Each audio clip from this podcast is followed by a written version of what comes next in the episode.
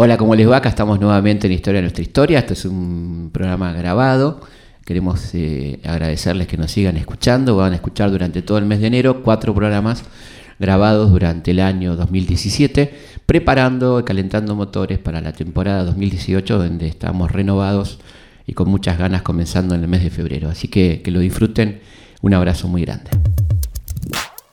Para entender lo que nos pasó y comprender lo que nos pasa. Historias de nuestra historia. Con Felipe Piña. Historias de nuestra historia. Aquí, con Felipe. En la radio de todos. En la radio de todos.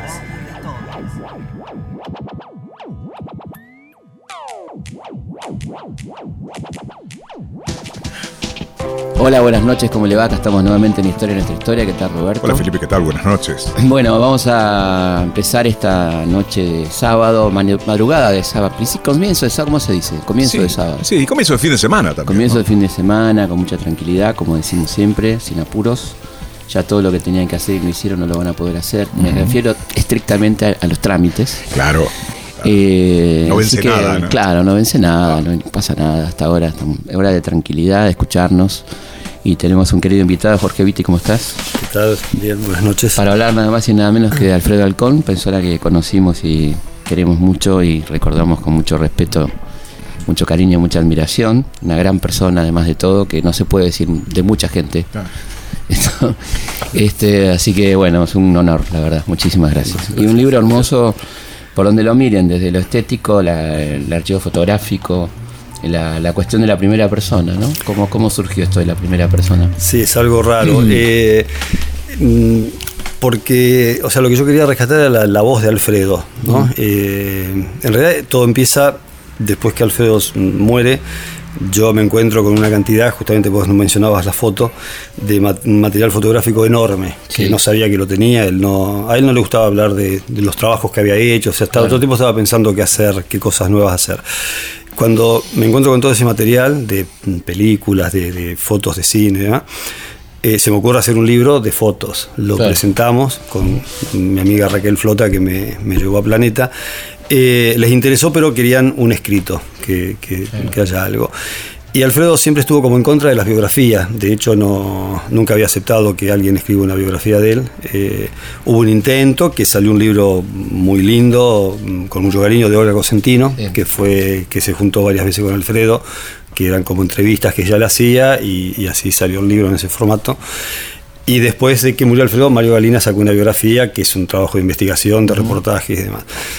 Eh, pero siempre decía, bueno, el día que yo me muera, ahí voy a hacer mi biografía. Claro. Cuando Alfredo muere, digo, bueno, ¿qué es lo más cercano a que Alfredo se muera? El día anterior a su muerte. Y ahí se me ocurrió como que él en ese momento recuerda Claro. de una manera no, no- un con flash- un orden no cronológico flashback, distintas situaciones de su vida.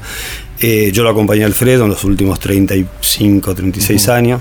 Eh, estuvimos muy cercanos, digo, hemos compartido muchas cosas juntos y, y me sentía como con, con esa autoridad como Claro, para, para, para escribirlo.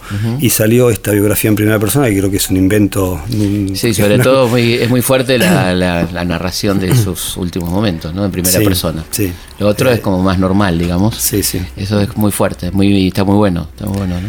Sí, es curioso porque mm, yo recibí también el libro ahora, ¿no? Me costó mucho escribirlo, me llevó dos años. eh, leía lo que había escrito el día anterior y me parecía que no tenía ningún sentido. Aparte una, Con- enor- una enorme responsabilidad, ¿no es cierto? Sí, eh, sí, por eso Pero me- bueno, una gran soy un poco ¿no? inconsciente también en eso, digo, pero me- tuve un apoyo muy grande que fue Jorge Duati con todo su Sí, equipo claro. de investigación que me ayudaron mucho en, en- en este. Es probablemente la este persona que más sepa de teatro en Argentina, ¿no? Sí, sí, sí, sin duda. Eh, y bueno, y lo conoció mucho Alfredo, digo, entonces mm, me sentí muy, muy acompañado en, en- en- en el- en escribir este libro con él. Eh, ah, y así, bueno, nada, así surgió. Bueno, empecemos un poco cronológicamente, ¿no? Cómo empieza la, la vida de Alfredo este, en esto de- del arte, ¿no? Cómo, cómo surge la cosa. Eh, en cómo Alfredo decide ser actor, Sí, por ejemplo. sí. Y yo creo, por lo que él con- contó siempre, o sea, eso en cualquier reportaje, algo que me llamó mucho la atención, porque una vez más te digo, digo yo lo conocí cuando yo tenía 50 años. No hablaba de sus cosas anteriores, ni contaba, digo, yo empecé a... Pero era una persona muy humilde además, ¿no? Totalmente. Claro. Eh, pero al hacer yo también este trabajo de investigación, empecé a descubrir un Alfredo que ni yo tenía tanta noción de lo que había significado Alfredo. Claro. De, digamos, muy grosso los trabajos que Sí. había hecho. Y de muy joven. Y la, y la coherencia. Lo mismo que pensaba a los 20 años, los primeros reportajes, lo sostenía cuando le hacían, bueno, cuando vos lo entrevistaste, Sí, sí. en esa hermosa entrevista que le hiciste. Eh, él empieza desde chico eh, a, a buscar un lugar de, de refugio, lo llamaba él. Él perdió a su papá cuando tenía cuatro años. eh, y se- según él me decía que ahí perdió la alegría, o sea, o la felicidad. Él Claro. sentía que era un chico feliz, después te- tenía momentos de alegría en la vida, pero eh, lo extrañó siempre. Curiosamente no hablaba nunca del padre y, y habló mucho en dos momentos de los que yo eh, estuve en, en la vida de él. Uno fue cuando al poquito tiempo de conocerlo, que tiene una operación muy grande de un quiste en el páncreas y demás, que tenía un pronóstico muy malo. Eh, ahí no paró de hablar del padre, se acordaba mucho del padre. Qué loco, ¿no? Porque eran recuerdos Sí. muy, muy Totalmente. Poco, poco recuerdos. O sea, cuando estuvo al borde de la muerte se acordaba mucho del padre, eso me llamó la atención. Incluso hay un, eh, digamos, un relato eh, que él publicó sobre, el- sobre ese momento de un recuerdo del padre, que lo repetía en esta última operación que tuvo, que lo llevó a la muerte después. Digo, estaba, eh, ya en los últimos años empezaba a hablar mucho del padre y, y se angustiaba no recordarlo. Claro. No tenía fotos, hay Claro. solo una foto de él con el papá, que está en el libro, el chiquito con un tamborcito, y el padre tocaba el bandoneón. El padre era mm, empleado de IPF, eh, murió muy jovencito, y era músico. Eh, eh, o sea que por ahí viene la parte artística de Alfredo. Bueno, cuando se, se muere el papá, se van a vivir a la casa de sus abuelos maternos, con sus tíos, con quien no tenía buena relación, y, mm, y no la pasaba bien. Claro. De hecho, mm, contaba, que también lo pongo ahí, digo que cada vez que es- iban a comer contaba cuántos cubiertos había, a ver si lo contaban a él o no. Claro. Sentía que no. Y a medida que fue creciendo incluso y cuando fue viendo su vocación más de actor, en esa época era algo como que no lo podía hacer, era de un hogar muy humilde, Claro. la mamá de Alfredo trabajaba en una fábrica, digo, como... eh, y ahí buscaba esos refugios que él lo llama en una terraza y hacía ceremonias y Solo. y- solo, solo.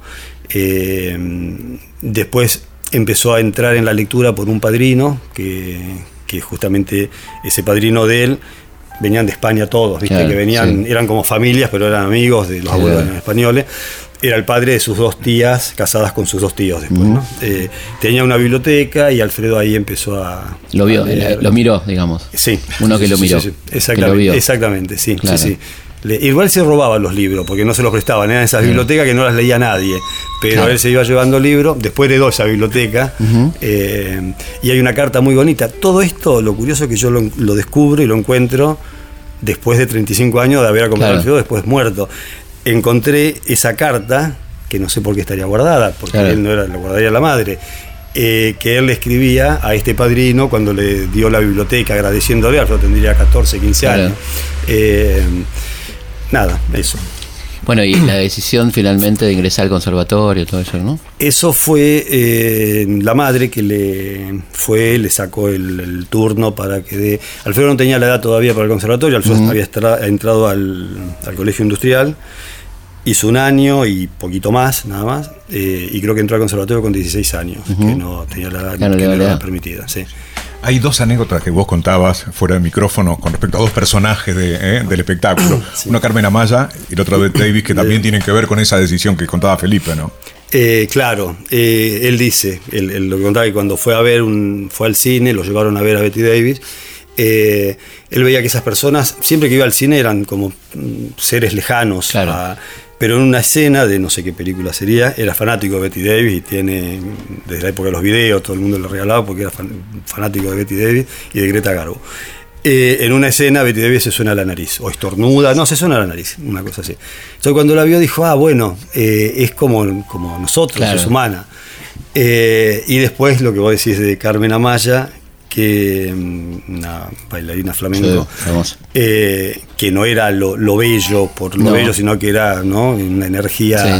Sí. y que de golpe, eh, claro, mira la platea y ve que estaban todos los espectadores como asustados, ¿no? Como, y pensó, bueno, yo quiero, el día que actúe quiero generar eso en, en la platea, ¿no? no en- que, que te modifique como espectador. Claro, Eh, que te deje.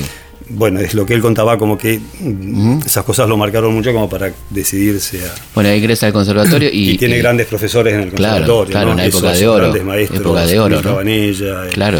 incluso Osvaldo Bonet, que después se hicieron muy, muy amigos y trabajaron juntos toda la vida, ¿no? Eh, Y, y empieza a, a tener este, una carrera importante muy joven, ¿no es cierto? Sí, claro, empieza, empieza en, en- en la radio. Al principio consiguió un trabajo en radio como anunciando el boletín de Hacienda. Claro. eh, sí, eso es verdad. Y además él, bueno, Alfredo. El boletín de Hacienda es increíble, Claro, ¿no? eh, Como diríamos hoy, Liniers, ¿no? La de, Adelante, Liniers. Claro, y él está, eh, lo que él cuenta que estaba muy cómodo en esa situación, ¿no? Tenía un sueldo, eh, podía estar ahí, eh, hasta que lo descubren, van a hacer una nota al noticiero, unas cámaras de televisión, y le, lo ven, era muy bello Claro, Alfredo, absolutamente. le hacen un planito y por ese planito que le hicieron estaban buscando un garán para para el- una película que, eran tres episodios de El amor nunca muere, la de Mirta Legrand, claro. eh, Tita Merelo y Zuli, ¿no? Zuli Moreno. Sí, Zuli Moreno. Eh, que esa primer prueba Alfredo la hace con Zuli, que está siempre estuvo tan agradecido. Y ahí nace ese cariño enorme por Mirta, que, Claro. que fue tan buena con él y era considerada. Y comienza esta carrera impresionante, ¿no? A pesar de políticamente, como te No, lo dijo en tu entrevista, eso me, me encantó. Sí. Fue la primera vez que lo dijo, Alfredo. Sí, sí, no, claro, la quería mucho pero Claro, políticamente. estaba en los lugares vereda, opuestos, pero la que sí. la respetaba mucho. La sí. veredas opuestas, sí. exactamente.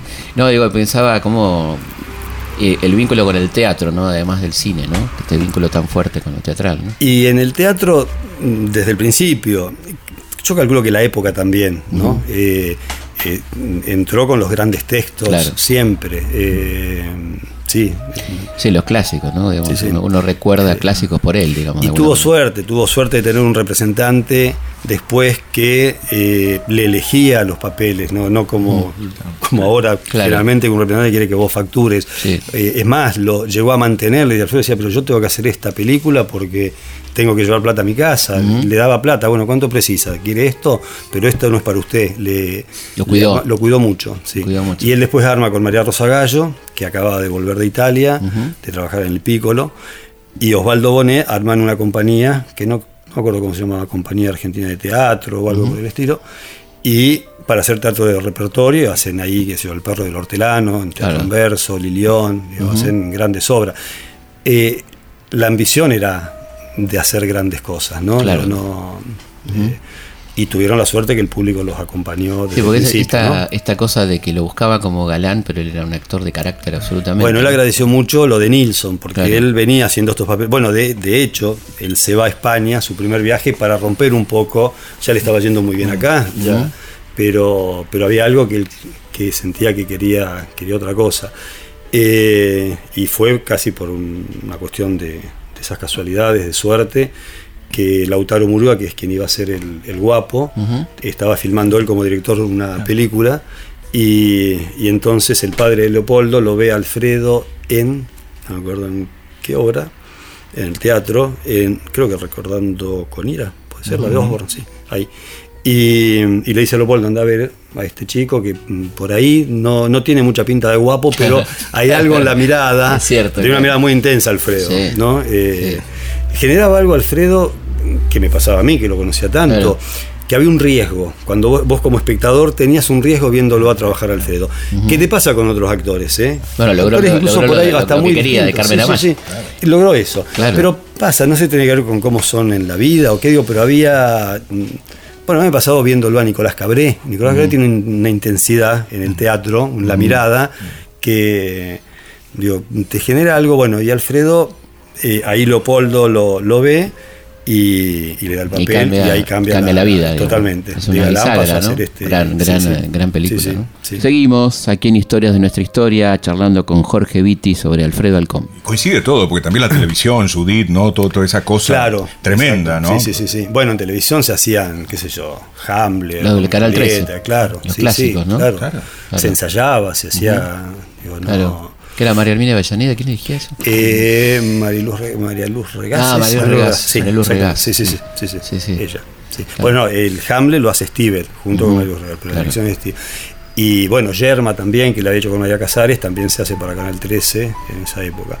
Eh, Él tenía sus preferidos, digamos, entre, digamos, eh, de, este, de esta, de esta playa de, ¿no? de autores que estamos nombrando, Federico Eh. A Federico García Lorca, sí, lo, yo creo que el gran amor de Alfredo con Lorca vino al- de la mano de Luis Pascual en España, cuando hicieron, que fue estreno mundial del público, una obra que no se había hecho nunca, eh, la última obra de Federico García Lorca. Y mm, ahí se metió tanto en el mundo lorquiano Alfredo y Luis, que es yo creo que la persona que más sabe de Lorca en el mundo, eh, empiezan a armar Los Caminos de Federico, Claro. eh, que fue un espectáculo bellísimo, Sí, hermoso. mm, verdaderamente internacional porque se hizo en todos lados. Eh, él contaba una anécdota de en- en- cuando se hizo en el Odeón de París, que por el idioma, Alfredo lo hacía en- en- obviamente en español, entonces habían dado la, la traducción como es poesía, Claro. entonces estaba la, la luz de la sala un poquito prendida y a los dos minutos el público empezó a aplaudir para que apaguen la luz de la sala, o sea, querían verlo directamente, Qué no querían... Y, y no era vanidoso, tan vanidoso, vanidoso si no, se podía subir un escenario. Claro. Eh, pero le gustó, pues no era de contar mucho lo de las críticas, pero le gustaba decir que el titu- uno de los diarios más importantes, que tampoco me acuerdo, que la tengo la crítica, el titular era Dios existe. Cuando, por los caminos de Federico. En París. En París, sí, sí. Eh, No, estaba pensando, bueno, no está efectivamente una persona sencilla y, y a la vez este con qué, qué carácter no en el escenario, qué presencia, ¿no? Tipo que te, te llenaba el escenario, ¿no? Sí. Porque estos estamos hablando de, que- de casi monólogo, digamos, y, y cómo completaba ese escenario, ¿no? Lo que generaba, yo está, me pasó de estar comiendo en un restaurante con Alfredo y venir una persona y decirle, te vi en los caminos de Federico, lo que hacías con Doña Rosita la soltera, al momento que te pones la, mantilla y te abanicás. Claro. No se ponía ninguna mantilla, no había abanico, no había nada. Generaba algo que era muy impresionante. Claro. O sea, era él con un traje que se sentaba, eh, pero trabajaba mucho. O sea, eh, para eso. Le costaba, cuando empezaron los ensayos, él pensaba que ese monólogo no lo iba a poder hacer. Lo, de- lo- lo lo- cuando lo decidió, el ver una foto de Lorca, mm, porque Lorca tenía momentos así, cuentan, obviamente no lo conocí, que de mucha Claro. nostalgia. Hay una foto que se lo ve como muy nostálgico, con las manos agarraditas, sentado en una silla, y así hace doña Rosita Alfredo eh, con esa imagen, ¿no? Eh, pero se metía, estudiaba mucho, leía muchísimo. Dice el biógrafo de Ian Gibson de, de Lorca que aquí fue feliz, ¿no? De- Aquí ah. fue feliz. Sí. Ah, Uno de los pocos lugares donde fue. frase. Sí, tipo muy torturado, muy, muy Sí, sí. molestado, digamos. Sí, sí, ¿no? claro, y aquí, la, aquí la pasó genial. Acá fue un sí, sí, éxito. Una rosita fue un éxito Sí, sí, sí. extraordinario, ¿no? Está su lugar ahí en el castellano. Claro. ¿no? Claro, ahí paraba ahí, exactamente. Sí, no, una cosa impresionante. Donde trabajaba este padrino de Alfredo, trabajaba Ah, en el Castelar. Ah, claro, la conoció a Carmen Amaya, que paraba en el Castelar también. Claro, por eso que, que era como de la familia de Alfredo, el, con quien Alfredo tenía como más afinidad, porque era la persona eh, que se relacionaba, aunque sea un poquito, con todos estos Claro. grandes. ¿Cómo se llevaba él con el, con el gran actor nacional, digamos? Con el título de gran actor nacional.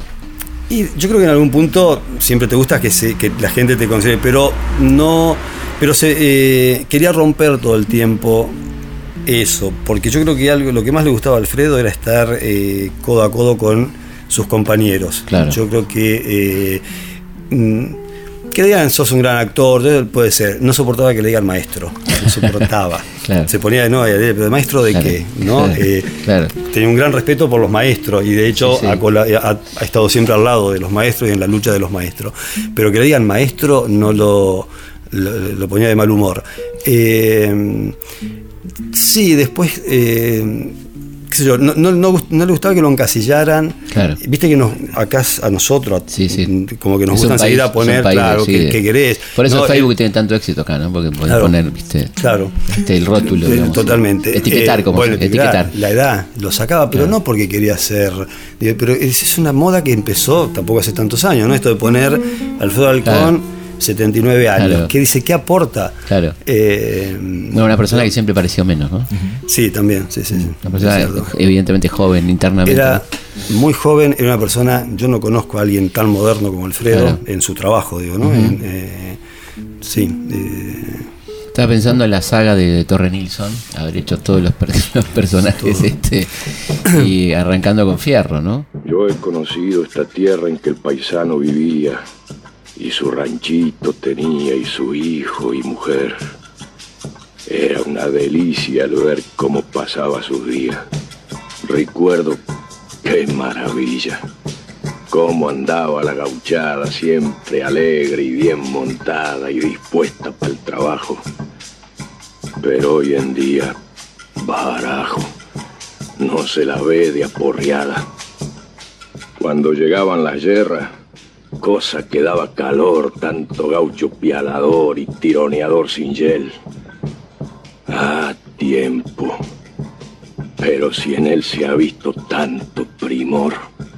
Ese, ese papel de fierro tan, tan interesante. Y después, bueno, él me contaba, pues nos puedes ampliar un poco de cómo padeció San Martín, ¿no? Él quería ser otro San Martín, digamos. ¿no? Claro. Sí, Nilsson también, seguramente, claro. Pero una época de mucha censura. de- de- era la época de Tato, que fue el Claro. gran censor de este país. Eh, y mm, sí, hay anécdotas maravillosas. Eh, Contémosla que esta, es la hora de la anécdota. Era una anécdota. Eh, una escena, bueno, el, el maquillaje para, el- para San Martín eh, tenía que ponerse una nariz postiza y el pelo y no sé qué. Estaba, llevaba horas de maquillaje, más en esa época, y en Mendoza y en la montaña Claro. y el frío. Y una escena que tenía que estar arriba de una montaña y todo el equipo de filmación abajo y mandaban todo el tiempo militares para que estén verificando que Claro. no se haga nada. Y en un momento Alfredo, de descanso, antes de la toma, apoya la pierna en una roca, no sé de qué forma la habrá apoyado, que este militar agarra el megáfono y le grita, esa no es la pose de un general. Oh. Agarró un ataque, Claro. se empezó a arrancar el maquillaje, Ah, lo- una- sacó. que Nilsson filmó todo eso, que siempre decía, algún día voy a hacer un corto con todas estas partes tuyas, Claro. como no saber andar a caballo, Alfredo no, no, eh, no era muy hábil para este tipo de cosas. Claro. ¿no? Pero es lindo esto que yo ya lo, me sabía porque me lo había contado él, que decía Nilsson que si algún día tenía que filmar la vida de un enano lo iba a llamar Alfredo y si hacía la vida de un gigante lo llamaba Alfredo. ¿Cuántas películas hizo con, con Nilsson? Yo no, no sé, no- pero- un montón. Sí, no. Podemos, ir repasando, ¿no? El repasando. Fierro, El Guapo 900 primero. Guapo 900, sí. Eh, Martín no sé Fierro. si no viene Martín Fierro o Sí. el Santo de la Espada. Santo de la Espada, sí. Güemes, La Tierra en Armas, Güemes, eh, La Mala la Vida, Mafia, La Mafia, La La Mafia. Mafia. Sí. Eh, El Pibe Cabeza. El pibe cabeza fue la última, lamentablemente. Boquitas claro. Pintadas fue divina Claro. película. Sí, Boquitas gran Pintadas. película. Sí, sí, sí. Que. Piel de Verano con Ujú. Graciela Borges fue Claro. después de la que siguió después de, Del Guapo, del Guapo. Exactamente. Ahí están divinos los dos. En, Bueno, Graciela también, ¿no? Una persona muy querida para Muy, él y muy, ella lo ama, muy, muy. siempre lo nombra, Sí, ¿no? No, no, no, muy, muy. Eh, y claro, Graciela empezó muy jovencita con Alfredo. Creo Una de las mujeres más bellas de, de la Divina, Argentina. Divina. cosa, en esa película. Incluso vestidos los dos de colla en, en, en Jujuy haciendo zafra. Sí, Están divinos los dos con el sombrero. Impresionante, sí, ¿no? sí. ¿Cuántas películas supiste? ¿Tenés idea cuántas películas filmó Alfredo? Eh, no, yo soy un desastre para, para, para números, este, o acordarme de años, pero, Pero no son tan- no son tantas, ¿no? No, pero 40 serán. Claro. Entre acá y España, más o menos. ah, eso. claro, mucho en España también, Sí, claro. sí, sí. Una cosa interesante que hablábamos fuera del micrófono, que creo que lo dignifica mucho, es el, el quedarse y bancársela, ¿no? Eh, durante la dictadura, digo, ¿no? Sí, Alfredo Eh, no. Recordemos que él eh, estuvo amenazado por la AAA, bueno, la pasó mal, estaba en la lista negra, todo esto, antes de la dictadura, ¿no es Y cierto? después con la dictadura en estas listas negras para no, no podía hacer televisión. Claro. Eh, eso él se entera haciendo Lorenzacho con Rodolfo de Van. Eh, va una conductora muy conocida de la televisión eh, a hacerles nota. Y Alfredo acostumbrado a que siempre fue el protagonista, Claro. por más que acá compartía con Rodolfo. eh, ve que van todo el equipo de filmación y se ponen con Rodolfo. Dice, Claro. bueno, ahora, Ahora me toca a mí. Me voy. Y fue ahí, cuando llega él, termina Rodolfo, apagaron toda la. Y ahí la, la- la conductora le dijo, mira, vos no te pasés porque estás prohibido. Así se enteró que estaba... Y lo ensacho de haber sido en el eh, no, 78, 79, por ahí. De hecho, después de Lorenzacho, él hace en el 80, sí, 79 haber sido, porque después hizo Historia del Zoo, que eh, la produce Tiner eh, y la dirigió Omar Grasso. Pero entonces, como estaba prohibido, Tiner le dice, mira, yo te consigo... Yo no la quería hacer, porque había que prepararla en un mes y pico para hacerla en Mar del Plata, en una salita que se que Teatro Alberdi era. Eh, dos personajes solamente, y se la, la preparamos rápido, yo. Bueno, acepto pero si el otro actor es Jorge Rivera López, que estaba prohibidísimo. Claro, porque era el, el- el- el- claro. el secretario No, general de la, exact- de la AAA buena. digamos. Exactamente, de la Triple A buena. Asociación Argentina de Actores. Sí, es curioso porque allá en el libro hablo de la Asociación Argentina de Actores y hablo de la AAA. Claro. Entonces aclaré, porque viste, digo, hay, yo no sé si todo el mundo sabe, por ahí pones la AAA y hay gente hoy que Claro. piensa que la Asociación Argentina de Actores, Exactamente. aclaremos No, que- está bueno, sí, sí, aclarar. Sí, más bien en estos tiempos de posverdad, este, totalmente. aclaremos todo el tiempo, ¿no? Sí, sí. Y bueno, y además Alfredo tenía un, tuvo un importante compromiso con los derechos humanos, ¿no? Desde el primer momento, con las madres, desde el primer momento. ¿Cómo fue Eso ese lo vínculo? Lo- reconoce. lo contás en el Lo libro, bueno, ¿no? ¿cómo? Lo contás en el libro, Sí, sí. bueno que... Eh, sí, lo bueno que ellas eso lo saben y, y siempre lo agradecen. De hecho, una de las personas que además es vecina de Alfredo, Tati Almeida, fue de las últimas que vio a Alfredo antes de, de- de morir. Eh, ¿Cómo arranca ese vínculo? ¿Cómo es ese? eh, yo, bueno, él en esa época, él está en el primer acto quizás eh, eh, que hacen las madres en democracia. En ese momento, Alfredo también, una persona que quiso con toda su alma, que fue Cristina Vanegas, era muy cercano, compartían muchas cosas juntos Claro. y, y de alguna manera también viene ahí, pero le salía, qué sé yo, bueno, me acuerdo cuando me llama, me dijo, mira, quiero ir ya, vamos a la, la marcha por lo de José Luis Cabeza, Claro. o con los maestros. eh, La Carpa Blanca, ¿no? La Carpa Blanca estuvo, se agarró, fue solo él, se presentó eh, y a partir de ahí colaboró cada vez que lo llamaban. Eh, con todos los, mm, qué sé yo, con los derechos sobre el matrimonio igualitario, con cada cosa que le pedían, él eh, Estaba. participaba, él estaba. Vamos a una pausa y seguimos charlando con Jorge Vitti sobre su libro sobre Alfredo Alcón.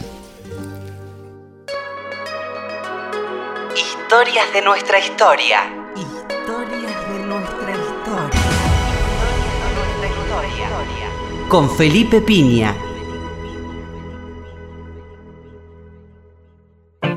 Dudas, sugerencias, comentarios. Comunicate con Historias de nuestra historia a través de nuestro mail. Comunicate con historias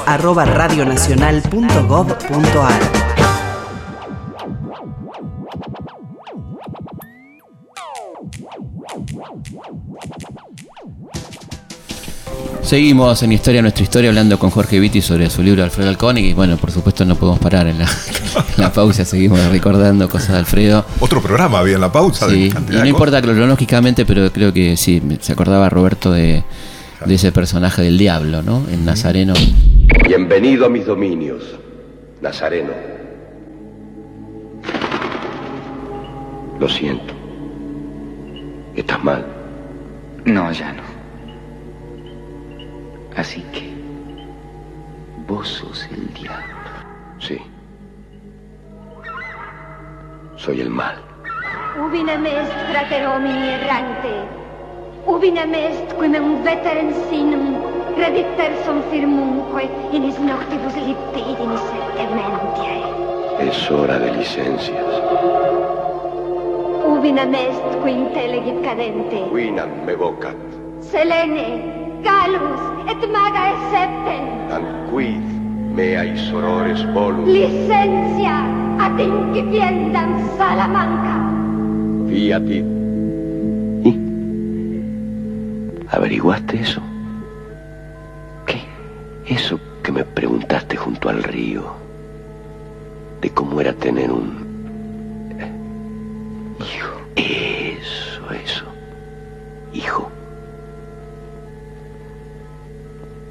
que... Me quedé pensando, ¿sabes? Pero... ¿Y cómo es que vos no lo sabés? Yo nunca lo tuve. Y tampoco lo fui. Entonces, ¿cómo naciste? Ah, no. Él dijo, hágase. Y me hizo.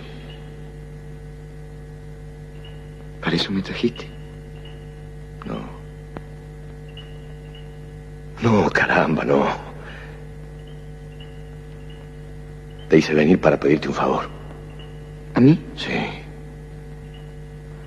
Mi insistencia en tentarte fue una prueba, ¿sabes? Sí. Y vos ganaste. Elegiste el amor. Eso algún día te va a llevar ante él. Entonces, ese día vos me vas a hacer una gauchada, ¿sabes? ¿Yo? Sí. Vos. Me le vas a decir que estuviste conmigo. Que estoy un poco cansado. ¿Sabes? Que a ver si podemos volver a conversar. Impresionante, ¿no? Sí, eso pongo una anécdota ahí en el libro, que es eh, porque Alfredo leyó, leyó el, el- libro y no, no tuvo en cuenta algunas cosas del personaje. Eh, eh, entonces, en el momento de filmar, le acercan una serpiente enorme que tenía que tener en los brazos, el diablo. Y Alfredo agarró un ataque y dijo, no, no, no, no, no te acerques con bicha, eso. Claro, sacame ese bicho de acá. Y Fabio dijo, pero Alfredo, ¿no leíste el libro? Eh, bueno, sí, lo que vos quieras, dice, pero no, bueno, termina acariciando una paloma. Eh, igual tenía una relación especial. Con los perros le encantaba, tuvo perros siempre, tuvo un perro que amó toda su vida. Eh, pero con el resto de los bichos tenía, tenía así su... Le tenía respeto. Hay otra anécdota muy linda con Graciela Borges eh, y Atahualpa Yupanqui, eh, haciendo zafra en Jujuy, que tenían que hacer una escena dentro de un corral de guanaco. Y cada vez que se acercaban, los guanacos los escupían. Entonces, Claro. no, no, no, no podemos hacerla, Graciela ni Alfredo. Eh, tenían que estar Graciela y Alfredo adentro. Y ahí estaba Atahualpa, que trabajaba en la película, y les empieza a dar una explicación que el hombre tiene que hacerse amigo del animal, porque el animal reconoce el miedo del hombre, qué sé yo, y no había caso, ¿no? Entonces quiere demostrar su teoría, entra y lo sacaron en camilla, pateado por los guanacos y demás. Eh, eh, Alfredo tuvo un perro, un, un collie que, ¿Cómo se llamaba? que, eh, se llamaba Renzo por el Ah. personaje de Lorenzacho. Se Claro. lo regalaron mientras hacía Lorenzacho con, con Bebam. Y era, era parte de la familia, digamos. Era, tenían una, una- una unión impresionante. Eh, Si Alfredo se enojaba por algo, lo que sea, el perro enseguida. Pero, por ejemplo, esta hora que te dije, Historia del Zoo, se ensayó en el departamento de Alfredo. Que Alfredo gritaba y se enojaba y peleaba. El perro dormía ni, ni se mosqueaba. Sabía, que, no era estaba. Sabía impresionante. que, ¿no? Sí, sabía sí. que era ficción. Era, ficción. ¿Cómo era eso, no? La, la preparación de la obra en, en casa, digamos. ¿Cómo era esa cosa? De, ¿Qué hacía Eh, Alfredo? ¿Ensayaba? ¿Era un tipo obsesivo en ese punto? Sí, ya cuando sabía que iba a ser una obra, eh, generalmente las eh, proponía él, eso. Eh, sufría mucho cuando terminaba una obra, él pensaba que no lo iban a llamar nunca para otra obra, ¿no? O sea, no tenía mucha conciencia del Alfredo era? que tiene la gente. ¿De quién era, Él claro? sufría, me llamaba por teléfono y decía, pero bueno, cuando pasó este episodio, después te cuento me preguntás, ¿no? De Rey Lear con la Belly, que se va porque no estaba, no sentía que no era el Rey Lear que él quería contar. Eh, llega a la casa y me llama desesperado, pero nunca más me va a llamar nadie para trabajar, mirá lo que hice, pero no la podía hacer. Eh, pero su, su preparación era fundamentalmente leer el texto, o sea, y encontrar en el texto, él, él decía que ahí estaba todo. Si uno trataba de respetar lo que sentir, llegar al estado que tenía o que él se imaginaba que podía tener el autor cuando escribía eso y ver cómo resonaba eso hoy, es lo que te decía, él cada obra que hacía no la hacía porque le gustaba la obra de, porque sí, por él le gustaba mucho una obra y decía, en este momento hablar de esto no tiene sentido, Claro. ¿no? Eh, Como si lo tenía en el momento que hizo Hamlet. que hizo ejemplo. Hamlet, que hizo Ricardo III, Ricardo incluso, III, ¿no? ¿no? Sí, sí. sí. Que la, la gente, me acuerdo, la gente interrumpía, ¿no? Sí, totalmente, aplausos, prorrumpían aplausos, digamos, con los monólogos, ¿no? O final de partida, Final. cuando la hizo la primera, porque la última fue como un invento que hicimos, como era su, su final, su partida, ¿no? Claro. Pero cuando la hizo en los 90, plena época menemista, que, que, que demolían teatros, que cómo sufrió Claro. cuando tiraron el. El Odeón, Alfredo, qué maravilla, ¿no? Qué sí, lugar. Sí, sí, sí. Y me acuerdo que tuvo una movida cultural que no, bueno, por supuesto nadie le dio pelota, ¿no? Ah, Pero, claro.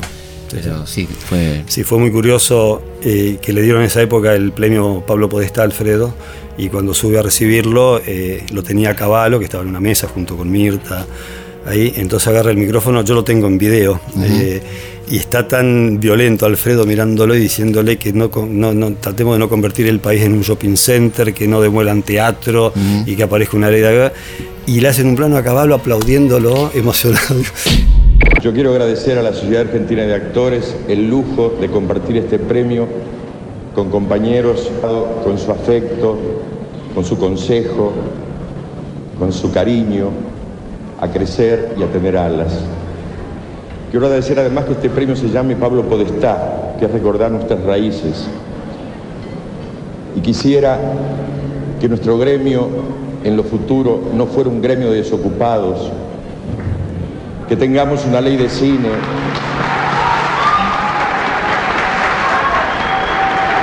que tengamos una ley de teatro, que se respete la cultura nacional, que no convirtamos al país en un shopping center y que seamos argentinos. Ese era Alfredo.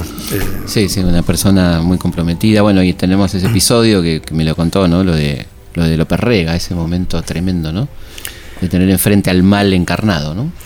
Sí, el, eh, cuando le hicieron esa especie de operación donde entraron los periodistas y le sacaron fotos, sí, sí. No, además, claro, el- este, ellos estaban todos amenazados, ¿no Claro. es cierto? Y entonces el, el cínico de López Rega lo cita para, como diciendo, sí. no puedo creer que usted, como usted, Alfredo Alcón, va a estar en una lista, amenazado, ¿no? Todo eso. Y, No, no, sí, y sí. después lo detienen, No, lo bueno, lleva al departamento claro. de policía, ¿no? Es una cosa increíble. La acusación que yo tenía, que yo tenía en, en- en esa, en esa época era que propalaba ideas judeo-marxistas. Ah, bueno. Que todavía no sé muy bien qué quiere Esta fue la decir. época de la AAA, digamos. Pero eso fue, claro, eso fue por... Después me, me- me di cuenta que era por Miller. Claro, terrible. Entonces, pues dijeron que en 48 horas tenía que irme del país, si no, te mataban, qué sé yo qué. ¿Y ahí lo fuiste a ver a López Rega vos en ese momento? Sea, todo, todos los que estábamos, Benedetti, Sergio Renán, David Stivel, María Rosa Gallo, Leonor Manso, que sé yo qué, nos hicieron a ir a- al, al Ministerio de, Bienestar de- Social. de Bienestar Social y ahí apareció este, Este monstruo, ¿no? López Rega, Mm. que era un actor maravilloso, porque él se fue acercando a cada uno de nosotros, tenía unos ojos muy lindos, y se le empezaba a caer las lágrimas, pero primero se le llenaba adentro del ojo de agua, y después veías cómo el agua iba cayendo sobre ese fondo verde, Claro. y era, decía, este hombre dice la verdad, y decía, ustedes claro. pueden creer iba a cada, que, que yo puedo ser, porque yo sé que ahí me acusan de que yo soy el, el- el el- que había ideado, A. las tres de triple A. Entonces que yo les puedo mirar a la cara así, sé yo, qué sé cuánto. Estuve hablando un rato larguísimo. Después nos llevaron al, al departamento de policía y ahí estuvimos desde las 7 de la mañana hasta no sé qué hasta la noche, que nos dejaban salir. Cada vez teníamos que ir a una oficina que nos volvían a preguntar otra vez lo mismo. ¿Qué preguntaba? ¿Qué están aquí? ¿Por qué vinieron? Porque recibimos la amenaza de no sé qué, que sé cuánto, que sé cómo. Ah, pero, no, pero no le hagan caso a esto, esto decía uno. Pasábamos a otra oficina donde decía, no, no, pero el tipo de letra es, que sé yo qué. Pasábamos a otro que le llamaban un conscripto, que decía nombre, tenías que empezar todo de Todo de nuevo. vuelta. Algunos vomitaban, llené, caminaba de un lado para el otro, otro lloraba, el otro... Este, yo hubo un momento en que me llevaron a una, a una habitación donde había blanca, sí, había una ventana, una mesa y una máquina de escribir, con un papel. Entonces apareció un flaco con las mangas así remangadas, flaquito, y me puso, me arrinconó así contra la pared, puso una mano así sobre la pared y yo quedé entre él y la pared y este brazo ahí, pero no este, violento, ¿eh? Me dijo, vos estás aquí de, de tonto, porque vos no tenés nada que ver con toda esta gente, estos, todos estos son todos comunachos. Todo zurdo, ¿no? Todos zurdos. Vos, Alfredito, Mm. firmame esto, que vos... que- Y vos sabés que yo vi eso, yo me había ido de mi casa, lo último que había visto era a mi vieja que estaba, Claro. que se descomponía, qué sé Claro. yo, bueno, todo. que- Yo hubo un momento que Dios me ayudó que no firmé, porque, este, pero hubo un momento que dije, ay, ¿Dudaste? ay, yo firmaría y me voy a mi casa. Dios me ayudó, no sé quién, qué es... Pero eso, eh, Que yo le dije, mire, yo no tengo ni la menor idea de qué ideas políticas, nunca me han hablado de política. Claro. Y yo, y yo que se quedó un segundo largo mirándome así y me, me soltó. Bueno, pero cuando lo de López Rega, después un día que yo entraba a un, restaurante, salían dos señoras y dijeron por mí, ahí va el López Reguista. Claro. Y ahí este, me di cuenta y nos dimos cuenta este, de que habíamos sido de alguna manera usados. Sí, eh, igual esto de López Rega fue que sacaron, después de toda esta explicación que hizo y demás, eh, se van a saludar todos y aparecen los fotógrafos y Alfredo sale creo que en la tapa de una revista dándole Sí, la las mano. bases, las claro, bases. ahí. Que, eh, Que los tarados, por supuesto, en aquel momento interpretaron. loperreguista Sí, y claro. demás, sí, sí, sí. sí. Siempre acá para etiquetar son mandados a hacer. Sí. Bueno, él contó, por supuesto, que estaba muy lejos de, de eso, ¿no? Lo cuenta muy bien, ¿no? Cosa, ese momento espantoso, ¿no? Sí. ¿Y tuvo problemas eh, durante la dictadura con, en algún tipo, digamos? Eh, hubo un episodio eh, de. En, ese- en esa época explotaban bombas. Ahora estoy dudando si era la época de la triple, pero creo que esto fue al principio de la dictadura. Con papelitos. No creo que era con la Ah, dictadura, volan- porque fue la época que Norma también se tuvo que ir y demás. Y aparecían papelitos con los nombres de los que estaban amenazados, que tenían que dejar el país en, en tanto. En, eh, incluso él estuvo al, al principio de la dictadura, que estuvo en su casa, que no le habían puesto una persona, para Ujú. que desconfiaba más de esa persona que habían puesto para que lo cuidara. Claro, que claro. eh, Igual tuvo siempre el apoyo de compañeros, como te decía, de Cristina Vanegas, Claro. eh, María Esther Fernando, una actriz amiga de él de toda la vida. ¿Cómo toma la decisión de no irse? ¿Cómo es eso? Yo creo que a Alfredo se, le gustaba mucho ir a trabajar a España, por ejemplo, o salir a hacer una gira, pero, pero sentía que estaba contando algo, o sea, no sabía bien a quién le hablaba. Él le gustaba trabajar al público que estaba viviendo lo mismo que estaba viviendo él, por eso decía que elegía claro, los textos claro. que tenían que ver en ese momento. Eh, sí, él siempre decía, si yo me tengo que ir del país, me seco, no, no, no. Claro. no. Sí, sí, claro, era como sí, otro público. Sí, dice, ¿a quién le hablo? No, no conozco. Claro, no, claro. Yo sé a quién le estoy hablando cuando trabajo acá, en la. Argentina. Le gustaba mucho hacer giras, ir por el interior, giras dentro del país, ¿no? Sí. Eh, y era muy... O sea, él enseguida quería trabajar con el público. No soportaba los estrenos, por supuesto, nunca invitaba a nadie un día de estreno, que venga el que quiera. Eh, hacía muy bien la función siempre porque era muy profesional, pero no le ponía... Él, él quería cuando, el público. el- Claro. el- ¿Y con la crítica cómo era su vínculo? no. O sea, no la tenía muy en cuenta, pero como, como todo, o sea, vos sabés que si tenés una buena crítica, por ahí no respetabas mucho a ese que te ha hecho una buena crítica, pero decís, bueno, está bueno porque eso puede hacer Sí, que el vaya. espectáculo, claro, que la gente venga. Igual él, por suerte, viene de una época que había críticos de verdad, Claro. digamos que, Sí. ¿no? Hay algunos críticos hoy que te hablan si hacía calor en la sala, si Sí, se sentía ruido de la calle, digo, Vas a no. media hora de introducción de Oh, bueno, quién es sí. el autor y después te Bueno, yo ahora acabo de estrenar Edipo y te digo, Sí. tuve algunas críticas eh, que hay, no sé, dos carillas puedes tener de, de quién fue eh, Sófocles. Claro, claro, eh, claro. Y diez- dos líneas de. Sí, y yo bueno, no- yo no estoy contemos. haciendo teatro griego, De paso maneras, contemos, contemos lo que estás haciendo, ¿no? Que Ah, no se escucha mucha estoy gente. Muy, muy humildemente estoy haciendo un Edipo Rey, una versión que por suerte está gustando mucho, eh, con Fabián Ben, Alejandra Darín, Cutuli, eh, Willy Lemos, Alfredo Castellani, eh, Gustavo Bassani, eh, Alejandro Gallo, y espero no olvidarme de nadie. En el Centro de la Y Juan Cooperación. Carlos Ricci, perdón. En el Centro Cultural de la Cooperación, que es un espacio Hermoso. hoy, es eh, para mí el mejor lugar para trabajar. eh, Unas salas preciosas, ¿no? unas salas divinas, un equipo técnico bárbaro, muy respetuosos de lo que uno hace. Un lindo café abajo, linda librería. Es muy lindo, es muy lindo Es el espacio. es un plan, digamos. Sí, sí, sí. Ahí estamos los, ya que estamos, te, pa- te Sí, digo, pero yo los viernes y sábados a las 20 horas eh, estamos con Edipo Rey. Seguimos en Historia de nuestra historia charlando con Jorge Vitti sobre su libro Alfredo Alcón, biografía en primera persona. Estaba pensando en, en los últimos años de Alfredo. ¿Vos querías decir algo? No, no, eh, simplemente cuando vos le preguntabas sobre los críticos, ¿no? Eh, Cómo salirse de esta idea del gran actor nacional, que era lo que vos Sí. planteabas. Porque había crítica que lo trataba eh, bien, y yo no sé si a él le gustaba que lo trataran así. Bueno, las primeras críticas que tuvo Alfredo no eran buenas. Ah, ¿no? Fueron, no, fueron, Ah, mira. han, han- llegado a ponerle en la película esta, creo, con, con Mirta, que es lo más parecido a un muñequito de torta por cómo mueve Ah. los brazos y demás.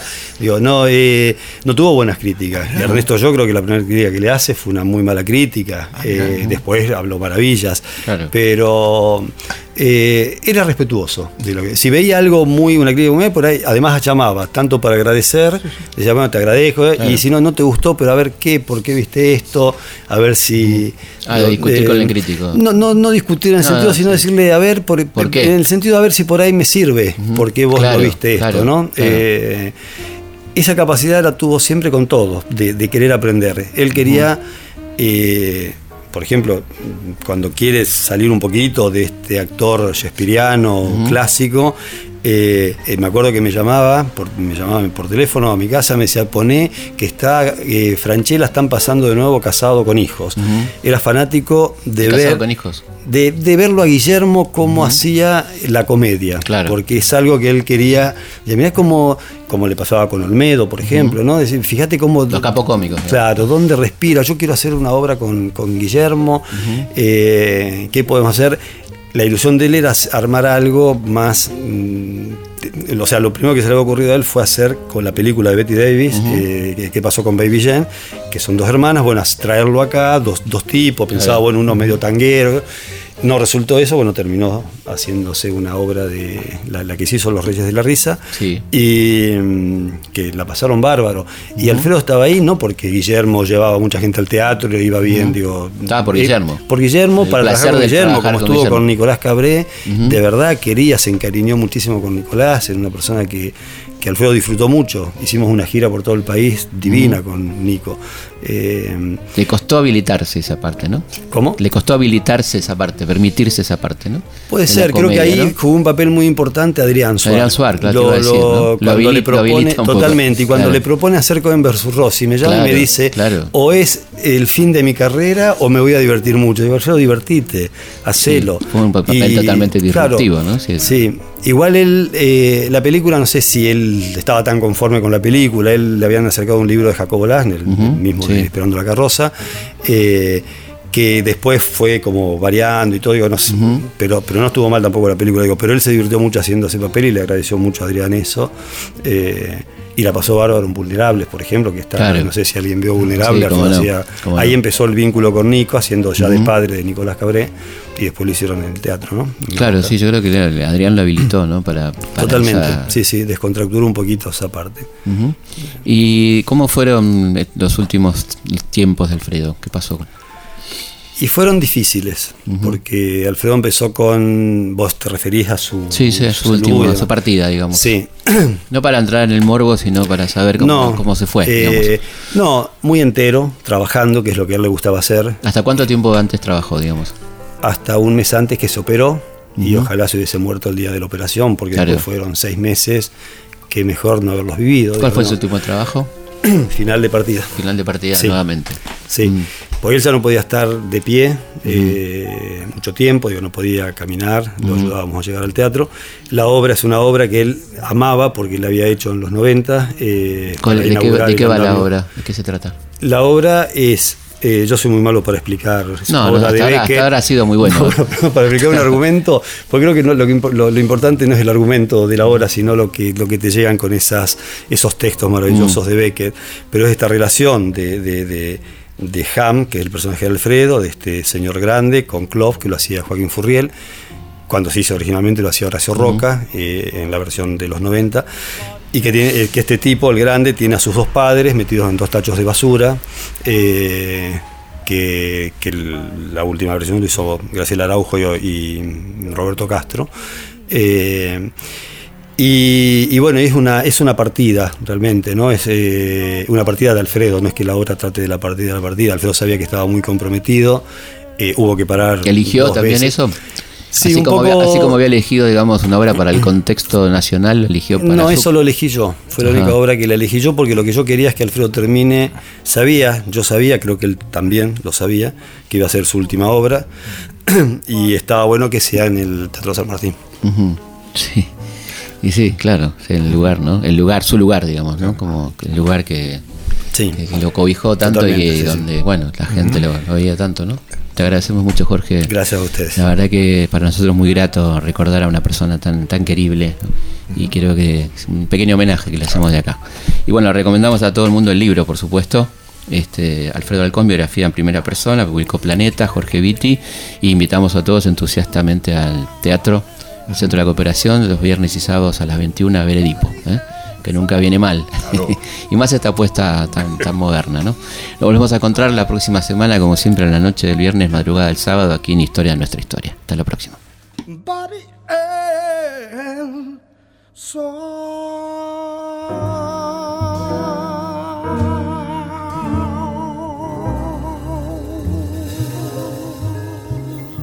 Historias de nuestra historia.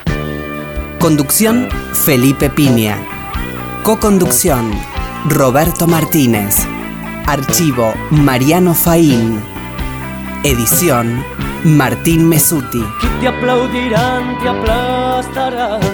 Aquí la frustración, la piel, las ganas. Aquí serás payaso, domador. Aquí serás el juez y el perdedor. Aquí se invertirán los roles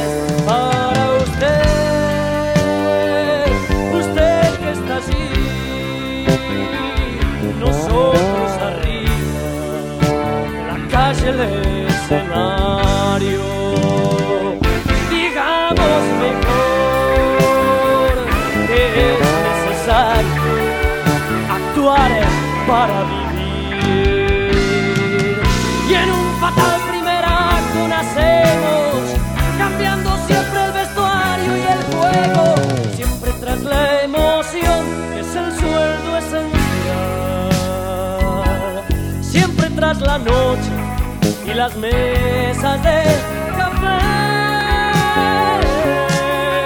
Caqueamos inteligencia como el peón al rey. Caqueamos inteligencia, la hacemos canción.